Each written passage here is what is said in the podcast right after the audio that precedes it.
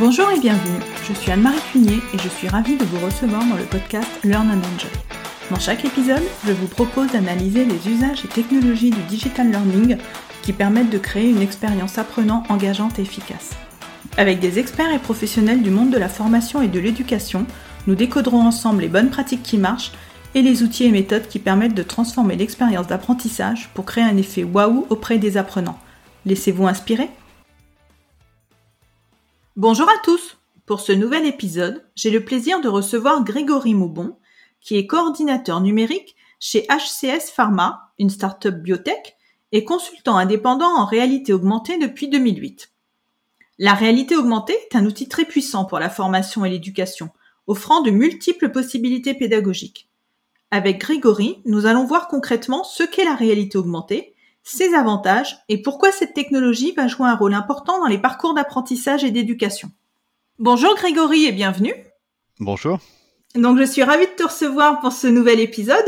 Donc euh, ensemble, on va donc échanger sur la réalité augmentée et son potentiel pédagogique pour l'éducation et la formation. Avec plaisir, j'attends que ça. Mais avant de commencer, donc est-ce que tu peux nous dire qui tu es, quel est ton parcours et ce que tu fais au quotidien? Oui, alors très rapidement, j'ai plusieurs casquettes. Euh, je suis euh, coordinateur numérique euh, dans une start-up de biotechnologie qui s'appelle HCS Pharma, où je m'occupe principalement de tout ce qui tourne autour du numérique, hein, donc que ce soit de la communication, de l'imagerie scientifique, de l'intelligence artificielle, y compris parfois des aspects formation. Et j'ai aussi une autre casquette plus en rapport avec les technologies immersives. Je suis président de RAPRO, qui est l'association francophone de promotion de la réalité augmentée. Où tu le comprends bien, on s'intéresse plutôt à une technologie, une horizontale, qui est la réalité augmentée, qui parfois se décline dans son utilisation dans la formation. Très bien. Eh bien justement, donc, est-ce que tu peux nous expliquer ce qu'est la réalité augmentée et surtout quelle est la différence avec la réalité virtuelle? Essayez de nous expliquer aussi comment fonctionne cette réalité augmentée. J'aime bien les, choses assez simples, sans rentrer dans les détails techniques. Après, il est toujours possible de trouver des ressources hein, pour aller plus loin, mais l'opposition entre réalité augmentée et réalité virtuelle, finalement, elle est assez simple. Il faut se dire que quand on parle de réalité virtuelle, on va plonger l'utilisateur dans un univers qui est complètement virtuel. Alors, tu le sais, hein, depuis quelque temps, on parle beaucoup des casques de réalité virtuelle. On met du métaverse à toutes les sauces. Donc, euh, les gens, je pense, commencent à connaître euh, cette, euh, cette expression et qu'est-ce que ça fait d'être immergé? Donc là, on vit une expérience, le monde est synthétique, entre guillemets, on est dans la réalité virtuelle. La réalité augmentée, elle se fixe sur notre environnement quotidien, c'est-à-dire que l'expérience qu'on va vivre se passe là où on est. On va faire apparaître, par exemple, un masque euh, de tout en camon sur la table qui est devant nous. Alors on va le voir à travers euh, des lunettes, une tablette, un smartphone, peu importe à la rigueur, mais ça va vraiment apparaître devant nous. On va vraiment avoir l'impression que ce masque est sur la table. Et si on veut tourner autour, on va physiquement tourner autour et aller voir ce qui se passe derrière. Donc on est bien sur une perception augmentée de la réalité. Ce masque, il est devant nous, on le voit, mais en pratique, il n'est pas là. Oui, d'ailleurs, un des exemples les plus connus, on va dire, de la réalité augmentée, c'était le jeu euh, avec les Pokémon. Exactement, Pokémon Go qui est sorti, si je me rappelle bien, en 2015, euh, je crois. Oui, je crois que c'est 2015-2016. Euh, ça, commence à faire, c'est presque historique maintenant. dans ce jeu-là, donc 99% du jeu est basé sur de la géolocalisation. Hein, si tu te souviens bien, on va chasser les Pokémon et les récupérer. Avec une toute petite au, tout début une toute petite part de réalité augmentée qui fait que pour lancer euh, la Pokéball, on pouvait chercher, activer le mode réalité augmentée et chercher le Pokémon autour de nous et lui envoyer la balle sur la tête pour le capturer. Oui, oui, oui, oui je me souviens. Cela ne nous rajeunit pas. Ça va. 2015, c'est encore récent. Ça va encore. Et donc, quels sont pour toi donc les atouts de la réalité augmentée pour le secteur de la formation et de l'éducation? On peut, on peut aborder les choses de, de plein d'aspects différents. Il faut peut-être déjà contextualiser en disant que ce dont on parle là, c'est pas de la science-fiction. Hein. Ça fait déjà des années que la réalité augmentée est utilisée en formation et en éducation. Depuis les plus petites classes, hein, les maternelles pour apprendre euh, la relation entre les lettres et les, et les mots, par exemple, jusqu'à de la formation continue où on va apprendre à souder euh, des, dans des environnements industriels en réalité augmentée. Donc tout ça existe déjà. Il y a déjà des études d'ailleurs, hein, des études et des recherches pour montrer que c'est efficace. Et si on, si on se concentre sur l'efficacité et s'il faut retenir quelques points euh, cruciaux, on peut par exemple parler de l'apport de la réalité augmentée dans la répétition du geste, euh, du geste technique en particulier.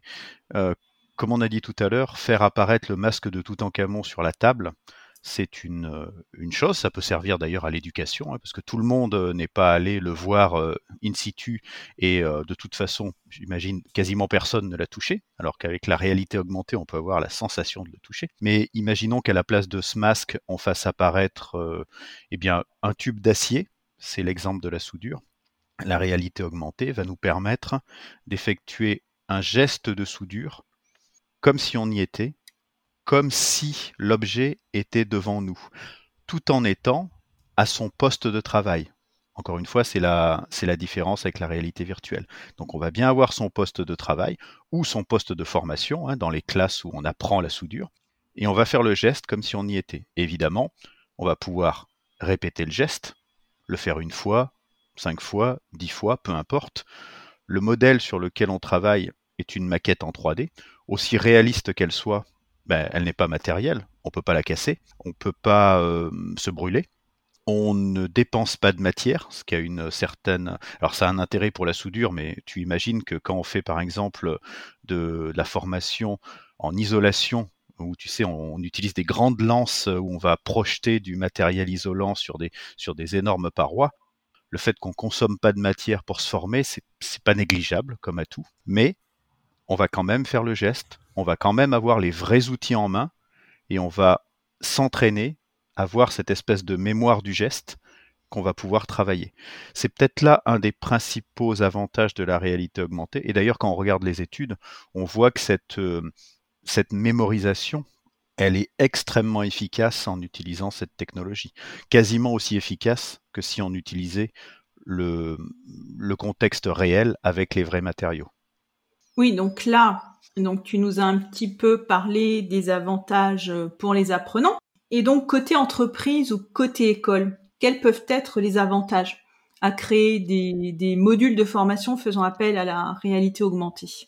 Les avantages pour euh, à la fois pour les entreprises ou pour les écoles, hein, peu importe, sont en miroir des avantages pour l'apprenant. On va pouvoir proposer des apprentissages plus simples à mettre en œuvre encore une fois, si euh, ça dépend des formations, hein, tout le monde ne fait pas des formations avec des choses dangereuses, mais on comprend que quand on utilise de l'isolant, euh, quand on projette de l'isolant, quand on fait de la soudure, même quand on, on manipule des, des machines assez compliquées, voire dangereuses, la façon de mettre en situation l'apprenant tient compte de ce danger. On va pas laisser quelqu'un aller euh, gentiment euh, scier ses planches euh, sans, lui avoir fait une formation à la sécurité et sans de toute façon, sans que son maître d'apprentissage soit derrière lui.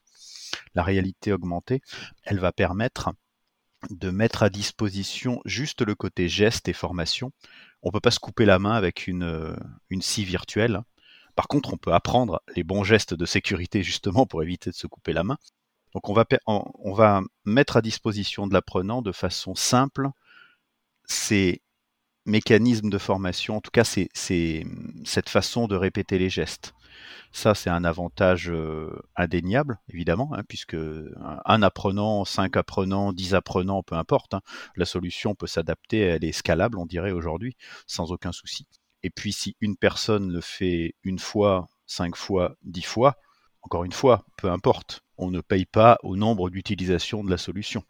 Et c'est tout l'intérêt de combiner bien comme il faut ces outils de réalité augmentée avec ce qui se fait actuellement, c'est-à-dire euh, le maître d'apprentissage classique qui va aider, puisqu'il peut être disponible, il peut donner des conseils, tout en permettant à son apprenant d'être plus autonome dans sa découverte du geste, peut-être, euh, on va dire, de faire plus d'erreurs, d'être plus dans l'erreur pour bien comprendre à quoi correspond l'erreur, sans vraiment danger et sans vraiment de conséquences derrière. Oui, parce que l'apprenant, donc s'il fait une erreur, il n'y a pas de conséquences derrière puisque c'est de la réalité augmentée. Donc il peut quelque part apprendre sereinement en se disant bon bah si je fais une boulette, c'est pas très grave, je peux recommencer et m'améliorer. Exactement. C'est ça. Et donc, est-ce que c'est vraiment efficace? Est-ce que tu as éventuellement des chiffres à nous donner ou autres ou est-ce qu'il y a des études qui ont été menées qui prouvent que la réalité augmentée est efficace? Alors, j'ai pas de chiffres exacts euh, sur le domaine global de la formation, parce qu'évidemment, tu, comprends bien que suivant les formations spécifiques, les chiffres changent. On peut trouver des études aujourd'hui. Il suffit d'aller sur n'importe quel moteur de recherche et euh, rechercher des termes comme euh, réalité augmentée, formation, recherche. Et peut-être d'ailleurs plus en anglais qu'en français pour avoir plus de chiffres. Et vous allez sans problème trouver des études qui en général sont focalisées sur un secteur et qui permettent de montrer l'efficacité de l'utilisation de la réalité augmentée par rapport à d'autres méthodologies. En général, on, compare souvent un enseignement classique, celui qu'on connaît aujourd'hui en classe pour la formation continue. Hein. Un enseignement qui est plutôt à distance, mais sous forme de MOOC, de e-learning, de choses comme ça, enfin bref, qui se passe à travers un écran, et un enseignement qui se fait en utilisant des outils de réalité augmentée. Et les conclusions sont à peu près cohérentes dans tous les enseignements. La mémorisation d'une utilisation de, de, la formation en utilisant de la réalité augmentée est à peu près similaire à celle qu'on a en classe classique, parce qu'on est dans des, conditions à peu, près, euh, à peu près identiques. Là où il y a un vrai bénéfice par rapport à la classe classique, c'est quand justement on combine cette classe classique et l'enseignement classique avec de la réalité augmentée. Ça se fait déjà dans pas mal d'endroits alors j'ai plutôt des références américaines que j'ai en tête, mais il y a, déjà 7 ou 8 ans où euh, des professeurs de maternelle apprenaient, utilisaient de la réalité augmentée par exemple, pour apprendre euh, le lien entre les lettres, les sons, les mots, avec des choses assez, euh, délirantes où des, des petits-enfants manipulaient des cartes avec des lettres pour assembler les lettres, faire des syllabes, et puis essayer de trouver le mot qui représentait un animal, tout en voyant s'animer, en réalité augmentée, euh, la, bête sur la carte. Donc en fait, si, on, s'extrait un peu de ce cas particulier, on voit que c'est une façon aussi de mobiliser beaucoup de sens différents pour aller vers un même, euh, apprentissage. Dans le cas, des, des enfants maternels, euh, c'était du son, c'était de la réflexion, c'était du sonore, c'était de la vision de la vision et du son à partir des animaux et des, bruits, tout, un tas de choses très stimulants pour aller dans l'apprentissage. Et l'efficacité a été euh, mesurée et prouvée euh, sur ces, choses-là. Et au-delà de la mémorisation, on comprend aussi que ce qui va aider l'apprentissage, c'est la stimulation. Dans une expérience de réalité augmentée, l'apprenant est actif. Il est de base au centre de, l'apprentissage. Donc il va forcément être actif et il va forcément être plus stimulé que dans d'autres situations. C'est aussi pour ça que l'efficacité est un peu meilleure et qu'on voit cette utilisation de la réalité augmentée dans des champs de formation qui finalement sont très différents, hein, de l'apprentissage de la lecture à l'apprentissage de la musique, à des gestes techniques, mais dernièrement, ces quelques dernières années, on a vu que les, grandes entreprises utilisaient de la, réalité augmentée et de la réalité virtuelle, les deux technologies, pour apprendre ce qu'on nomme, enfin pour pour de la formation en soft skills. Je ne sais pas comment on peut vraiment traduire ça en français, en compétences sociales ou quelque chose comme ça, mais pour euh, pour faciliter le dialogue, pour euh, aider à mieux comprendre l'autre. Il se trouve que dans une expérience de réalité augmentée, l'autre n'existe pas, mais est quand même assis en face de toi sur la chaise, et tout un tas de choses qui finalement, il y a quelques années, euh, on était très ancré sur les gestes techniques, on ne voyait même pas arriver. Oui, c'est le savoir-être, ce, dont tu parles. Oui, le savoir-être, exactement. Le savoir-être, oui. Et donc, de, ce que je retiens là de, ce que tu dis, c'est qu'on peut utiliser donc la réalité augmentée pour tout ce qui est gestes techniques, donc pour le savoir-être, euh, pour aussi euh, illustrer des concepts, on va dire, historiques avec le masque de Toutankhamon. Euh, je pense qu'on peut aussi euh, illustrer tout ce qui est invisible, l'infiniment petit, hmm. voire l'infiniment grand. J'ai en tête des, des, exemples où on voit le système solaire, les planètes, etc. Donc, est-ce que pour toi, on peut utiliser la réalité augmentée pour tout type de formation ou pas, dans tous les domaines? Je, vais te faire une réponse partagée, oui et non. Euh, la réalité augmentée, c'est une technologie. Hein. elle sert, elle est utile que si on a défini le besoin de la formation et qu'on se rend compte que ce besoin peut être euh, adressé justement par cette technologie. Alors ça, fait un peu chat qui, qui tourne à rond ou qui se mord la queue là, mais la réalité augmentée, il faut bien penser qu'elle a d'abord un aspect, comme tu l'as dit, de perception. J'ose pas dire visuel parce qu'il y a aussi beaucoup de l'auditif et on peut aller plus loin. Il y a des gestes, de l'aptique, du toucher, mais aujourd'hui principalement c'est quand même de la vision. Et donc on va, travailler un besoin sur lequel la perception est, aujourd'hui la, plutôt la perception visuelle est importante.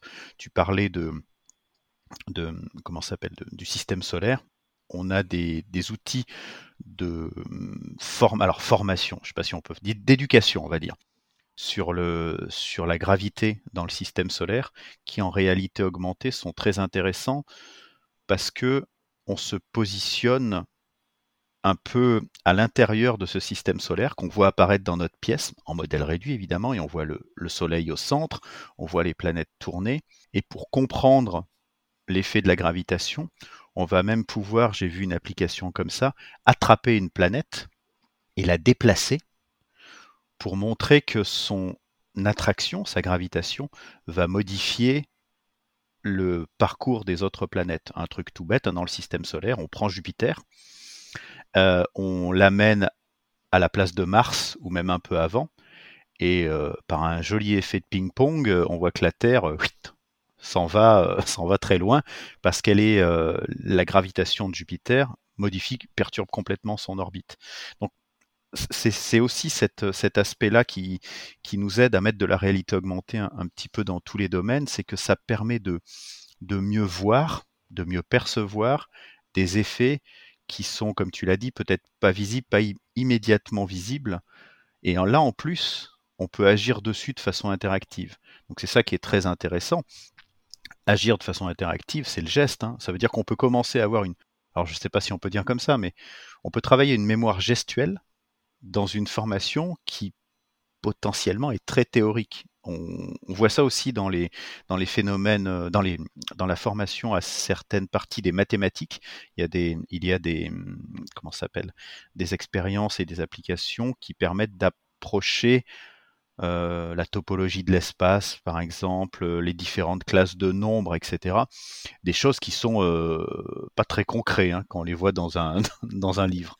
Et ben là, on va pratiquement les toucher, on va pratiquement déformer l'espace avec les mains et voir ce qui se passe. Alors, encore une fois, hein, ça va pas remplacer un cours de maths à l'université, mais par contre, ça va potentiellement introduire les choses pour les gens qui se destinent à ces études-là et peut-être leur faire un petit peu mieux comprendre les tenants et les aboutissants.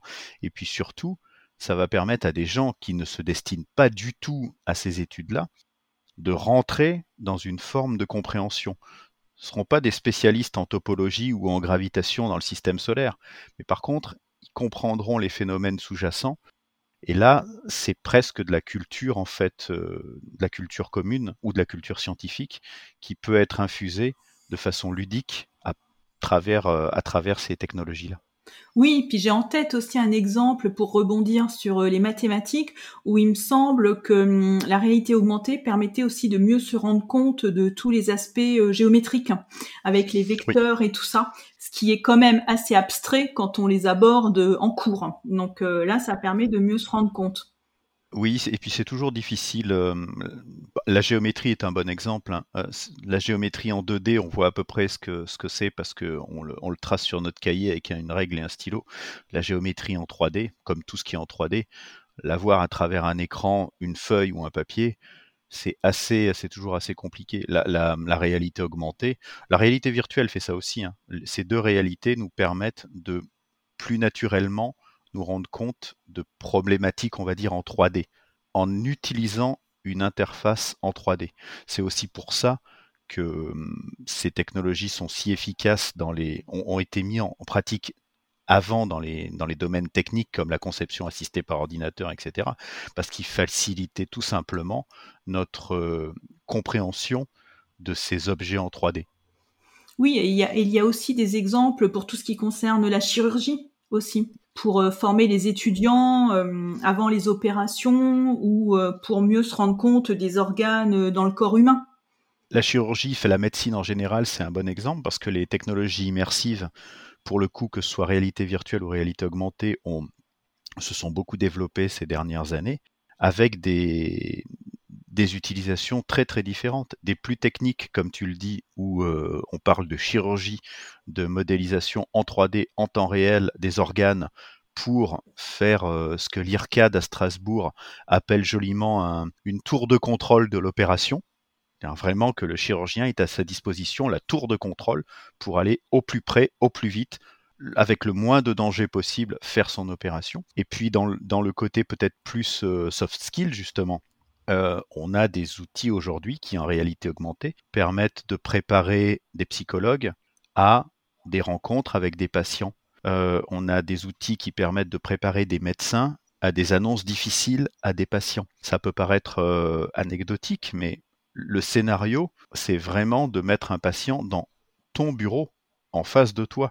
C'est pas de la réalité virtuelle où on est dans un hôpital fantastique. C'est pas une séance de une, séance de, jeu de rôle où on a un faux patient euh, auquel tu t'annonces. On a quelque chose qui se passe vraiment dans ton cadre et un patient en réalité augmentée qui est piloté par une bonne dose de, de base de données d'intelligence artificielle pour interpréter ce que tu dis, mais qui va réagir à ta façon de le dire, à tes gestes, à l'intonation de ta voix, euh, même maintenant aux expressions de ton visage parce qu'on peut les capter. Et là, on se retrouve dans, un, dans une formation, une sensibilisation qui est extrêmement poussée et qui te permet vraiment de, progresser de ce côté-là. Et des fois même simplement de te rendre compte de ce que c'est. Parce que annoncer des, choses terribles quand on est médecin, on le fait pas tous les jours, heureusement. Donc, euh, quand on est étudiant, par définition, on l'a jamais fait. Pour avoir un entraînement à ces choses-là, c'est quand même un, sacré bénéfice par rapport à, bah, on, t'envoie dans le bain, quoi. Ouais, un entraînement, quoi. Un vrai plus pour, pour s'entraîner. Exactement. Et donc, pour toi, dans l'avenir, comment tu vois l'avenir de l'éducation et de la formation? Pour toi, ce sera plus réalité augmentée, réalité virtuelle ou les deux? Oh, Je pense que ce sera Très probablement les deux, parce qu'on a vu en discutant que les, les deux domaines, en fait, les deux ensembles de technologies répondaient souvent à des besoins euh, complémentaires. La réalité virtuelle, pour revenir un petit peu quand même sur elle, elle a une faculté très intéressante de pouvoir simuler tout l'environnement. Ça veut dire que si on n'est pas dans son environnement quotidien, on est dans un environnement qui est complètement contrôlé et donc que le maître d'apprentissage ou la maîtresse d'apprentissage peut faire évoluer pour former l'apprenant dans des situations autres que ce qu'il connaît habituellement. Euh, c'est bien de pouvoir, euh, de euh, s'appelle, faire une formation, par exemple, de sécurité. J'ai ça en tête au remplissage, tu sais, des, des grandes citernes de camions citernes euh, dans, les centrales euh, pétrolières. Donc on a des formations aujourd'hui en réalité augmentée qui permet à des personnes d'apprendre le geste, de faire tout ce qu'il faut. Mais qu'est-ce qui se passe si ce même geste doit être fait sous un orage, euh, de nuit, de jour, dans le brouillard, avec un incendie qui se déclare? En fait, la réalité virtuelle permet toutes ces possibilités-là et donc de multiplier les scénarios pour t'aider à réagir à des situations qui ne se passent quasiment jamais. Donc ça, c'est un formidable outil, alors que la réalité augmentée, elle va être, utilisée plutôt, à mon avis, t'ancrer dans ton contexte réel. tout en ayant des scénarios différents, on peut imaginer des choses, mais par contre de t'ancrer vraiment dans le contexte réel. Et puis il ne faut pas oublier que ces deux technologies-là, dans leur évolution, une des conditions sine qua non de leur succès, c'est d'être pris en charge par les institutions et par ceux qui apprennent aujourd'hui. C'est celui qui apprend qui pourra utiliser cet outil et le mettre au service de l'apprenant. La réalité virtuelle et la réalité augmentée, comme l'intelligence artificielle d'ailleurs, hein, ne va pas remplacer euh, les, les professeurs et les, et les personnes qui ont besoin de transmettre quelque chose. Elle va compléter cette transmission. Oui, c'est un outil. Exactement. Qui, qui, permet justement de compléter un cours ou, ou d'approfondir des notions, etc.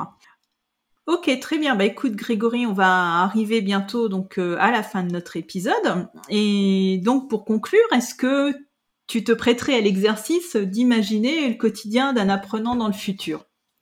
J'ai très peur du futur. Euh, la, prospective, c'est quelque chose de, qui, me pose beaucoup de questions. Je, me demande, tu sais, on, a vraiment un problème quand on essaye de prédire le futur. Alors aujourd'hui, beaucoup de gens aiment bien, hein, il y a beaucoup de futurologues, mais très souvent, on est dans le syndrome de, de Paris au XXe siècle de Jules Verne. On prend des technologies qu'on connaît aujourd'hui, on les projette dans 20 ans, et on essaye d'imaginer comment l'usage va évoluer en mieux, en plus rapide, en plus beau. Ce qui est très difficile, c'est de prendre en compte les interactions entre les différents domaines. C'est pour ça que je crois que c'est Buzz Aldrin qui avait dit euh, il y a 20, non, il y a 10 ans, euh, moi quand j'ai commencé, on voyait des voitures volantes en l'an 2000 et l'homme sur Mars, mais par contre personne voyait Facebook. Mmh. Et c'est vraiment ce, cette chose-là qu'il faut être très prudent avec ça et euh, plutôt essayer de voir ce qu'on a aujourd'hui sans penser trop, euh, comment dire, sans être peut-être trop détaillé sur la façon dont ça va influencer les choses à 10, 20 ans. Aujourd'hui, très clairement, on, l'a dit, hein, ces technologies ont peut-être une caractéristique euh, forte, c'est de rendre l'apprenant plus autonome dans sa formation. Que ce soit le jeune en formation initiale ou le vieux, comme moi, en formation continue. Il n'y a pas de, il n'y a plus pour moi cette, différence. On va aller chercher des outils qui vont nous aider à nous former. Est-ce que ça va changer euh, la façon de se former? Oui, forcément, puisque si on peut choisir nos outils, je suppose que cette, euh, comment dire, ce pouvoir mis dans les mains de l'apprenant va faire que ben, il va pouvoir plus facilement choisir son, maître d'apprentissage ou son institution ou son école et que puisqu'on parle plus de distance, quel est l'intérêt pour moi d'aller à côté de chez moi pour me faire former ou même de faire 100 km. Si moi aujourd'hui je veux être, euh, je veux une formation qui soit tout à fait développée et tout à fait à la pointe de la technologie sur la taille du diamant, j'irai peut-être la chercher en Asie j'irai peut-être la chercher aux États-Unis. J'aurai peut-être une classe virtuelle qui, qui, me permettra de faire ça. Je ne sais pas, hein, peut-être, hein. mais en tout cas, je pense que j'aurai beaucoup plus de choix. Ça, c'est une première chose. Et puis, il y a aussi une notion qui, va se développer, c'est qu'on connaît déjà, hein, c'est un peu la formation à la demande. Puis l'apparition de YouTube et des MOOC, on a déjà cette sensation-là.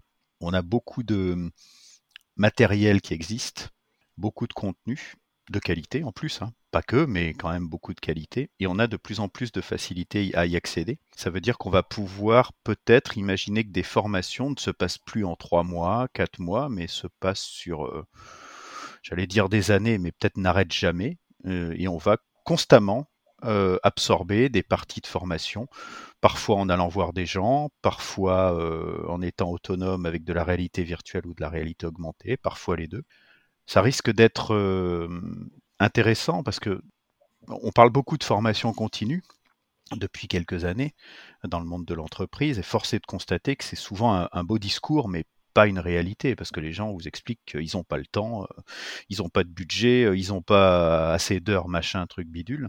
Peut-être que ce qu'on va voir justement, c'est cette transformation de tout le monde en apprenant constant à différents niveaux. Hein. Il y a des gens qui auront beaucoup plus besoin quand ils feront une transition, par exemple, d'un métier à l'autre, et d'autres qui auront moins de besoin parce que bah, ils resteront dans leur métier, mais ils trouveront des nouveaux trucs. Et cette transition va être euh, cette modification du statut de l'apprenant pourrait être assez euh, intéressant parce que forcément elle va va poser question à la pédagogie à la place de pas mal d'institutions dont aujourd'hui c'est le métier de faire des gros blocs de formation et de les poser. Euh, on commence, on finit, puis salut, on a un diplôme. Peut-être que mm, ça risque de changer dans les, dans les années à venir.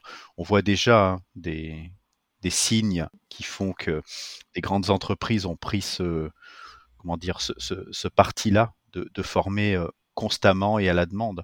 Après, peut-être que les technologies immersives faciliteront justement ce choix. On verra, on verra bien. on verra. Eh bien, merci Grégory pour cet échange vraiment passionnant. Merci Anne-Marie. Comme d'habitude, donc je mettrai dans les notes de l'épisode donc euh, ton contact LinkedIn. Je mettrai aussi donc le site de ton association et également donc euh, un exemple, euh, quelques exemples d'applications en réalité augmentée que j'avais trouvé du coup sur internet. Parfait. Merci beaucoup Grégory. Merci, d'être, euh, d'avoir été mon invité, d'avoir participé au podcast et je te dis à très bientôt. Au revoir. Au revoir. J'espère que cet épisode vous a plu.